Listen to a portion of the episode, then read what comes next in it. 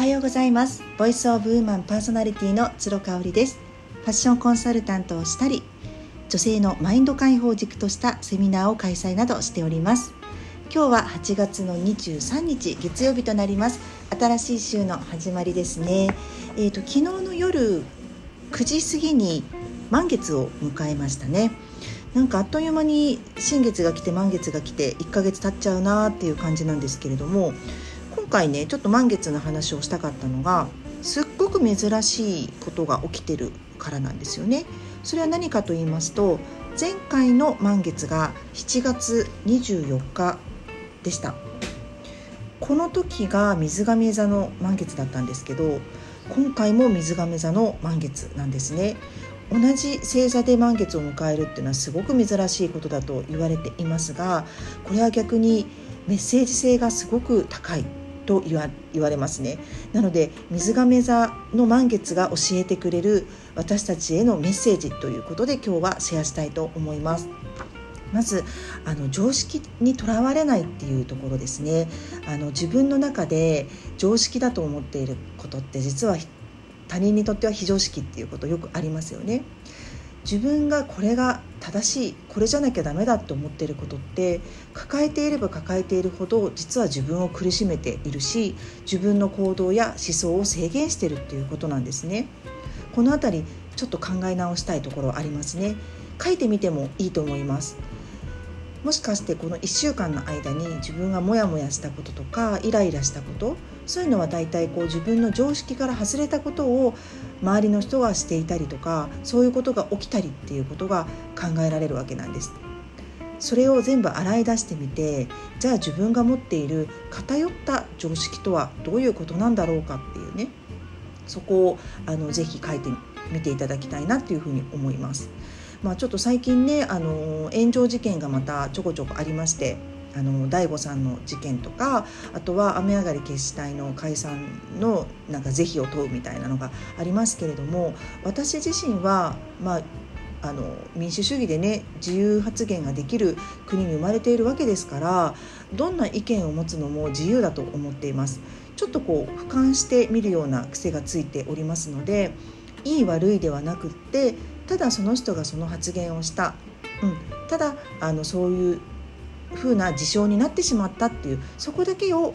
見るようにしていますただあの事実を淡々と受け止めるっていう感じですかね。うん、なのであの昔はねやっぱり自分が陰口を言われてるんじゃないかとか学生時代めちゃめちゃ気にしてた時があったんです。えーと女子校でしたしねやっぱそういうの結構多かったんですよね。ただ今はね自分がまあ悪口を言われてるっていうことが耳に入ることがほぼなくなったっていうのもありますけれどもまあある意味アドバイスというか自分が変われる自分の嫌なところをねあの意識することができるっていういいチャンスなんじゃないかなっていうふうに思って前向きに捉えるとはまた違うんですよね。うん、ただああそうかとそういうふうに私は言われてるんだな終わりでそこでもし自分が変わりたいなって思うんだったらあの変わればいいしそのきっかけをくれたその陰口悪口に対してもしかしたら感謝をするっていうことになるかもしれない。いや私はもうこのままでいくって思えば変えなければいいっていうこともうただそれだけなんですよね。なので常識っていうものは正しいことではないってことなんです。常識をたくさん持ってれば持ってるほど自分が苦しんだり自分の言動にストップをかけてしまってるっていうことも覚えておいてくださいね。はい、あとはねフリーランスとかインフルエンサーとか人脈を広げるみたいなそういうなんか自由なイメージがありますね。えーと、結構ねちょっと前まではあのコロナの影響もあってあの集団で動くことっていうのが制限されていましたよね。あの個人的な言動があのいろいろ影響を及ぼすっていうこともありましたので皆さんやっぱり個々に動くことっていうのを意識されていたと思うんですけれども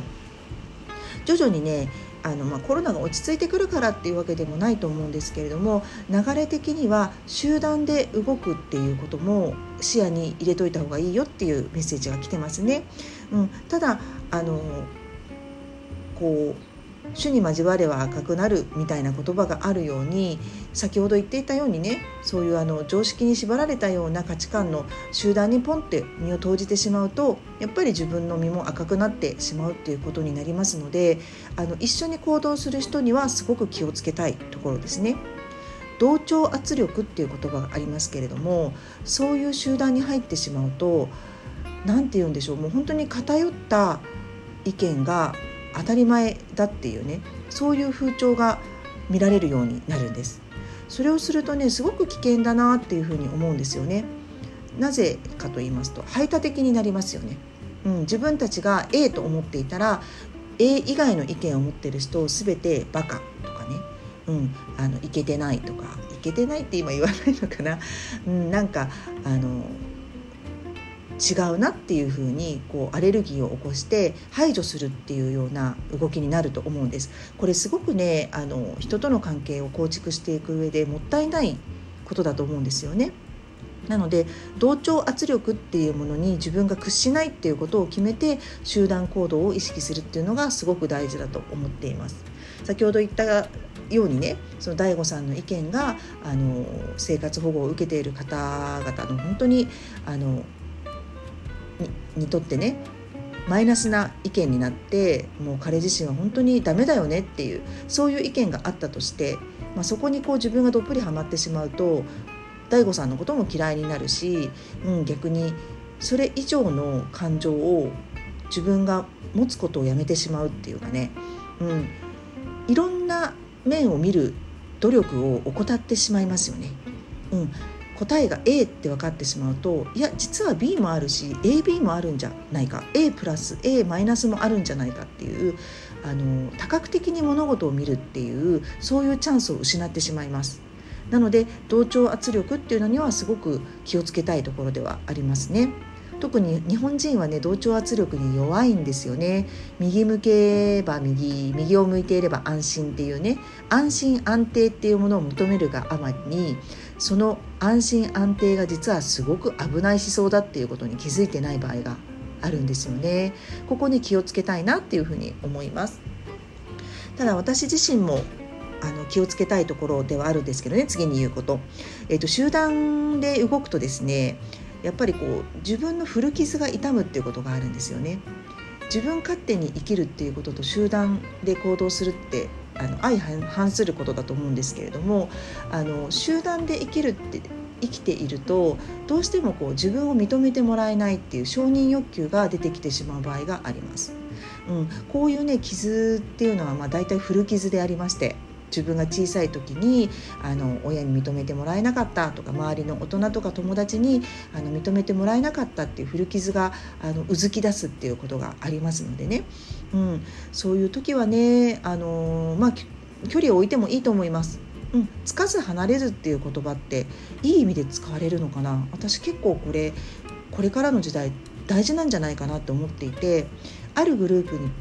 あのぺったりこうベタっとね自分が執着するっていうよりかはあちょっと違うなとかちょっと今自分の気持ちがふわふわしちゃってるし体調もあんまり良くないから少し距離を集団から置こうかなってやっぱり決めていくっていうことが大事ですよね。うん、アサーティブコミュニケーションということがありますけれども自分がやりたいこと言いたいこと相手に伝えたいことっていうのを明らかにして人と付き合っていくっていうことがすごく大事ですよね。また、まあ、日本人の民族性の話になってしまいますがどうしても日本人はねあの言わずもがな分かってもらえるっていうねそういうちょっと甘えた考えがありますよね。うん、こうなんか表情とか雰囲気とかで汲み取ってよっていうねその汲み取るっていうことがうんもし汲み取ってもらえなくても自分が OK って出せればいいんですが旦那さんとか家族とかが自分の気持ちを汲み取ってくれないことが悶々として不満として残ってしまうっていうのは自分にとって損ですよね。うん、自分がやっぱり持っていてあんまり意味のないことっていうのはどんどんどんどん解放していった方がいいんじゃないかなっていうふうに思っています。うん、であのー、集団で行動するっていうふうに言いながらもフリーランスとして活躍するっていうメッセージが来てるのっていうのはこれはやっぱり人はフリーランスであって一人で何かをしていても一人では何にもできないっていうことを表していると私は考えています。なのであの会社の一員であっても、うん、フリーランスのとして自分が、えー、一個人事業主としてやってる方でもやっぱり人の力を借りてね日々自分がやれているんだ成し遂げられているんだということを改めて感じたいところですよね。うん、あのー、満月ってこう呼吸で言うと「はーって吐くフェーズだと言われていますのでこう新月が吸って吸ってってこう新しいことを始めたりとか何か新しい知識とかを吸い上げるっていうイメージと反してですね吐くってことですね自分がこの、えーと新月からのえーと、2週間やってきたことをこう外に出していくっていうことになりますので是非ね満月の日はジャーナリングをおすすめしています。ご自身が嫌だったこと逆に嬉しかったこと幸せだったことモヤモヤしたことちょっと自分の中で課題かなって思ってること、うん、次の新月2週間後の約ね2週間後の新月までにやっておきたいことなどなどねちょうど月末にあたりますのでそろそろ9月のウィッシュリストなんかも書いてもいいんじゃないかなと思います。私はちった手帳っていうのを今年から使っておりましてちった手帳は毎月の初めにワクワクリストっていうのを50個から60個書く欄がありますでこれもね最初はなかなかその数書きこなすことができなかったんですけど今はねもう本当に小さいこととか特に先月から引き続いてっていうこともありますのでスラスラスラスラ書くことができていますのでこういったジャーナリングもぜひ満月の日にやってみてください今日も最後まで聞いていただいてありがとうございました。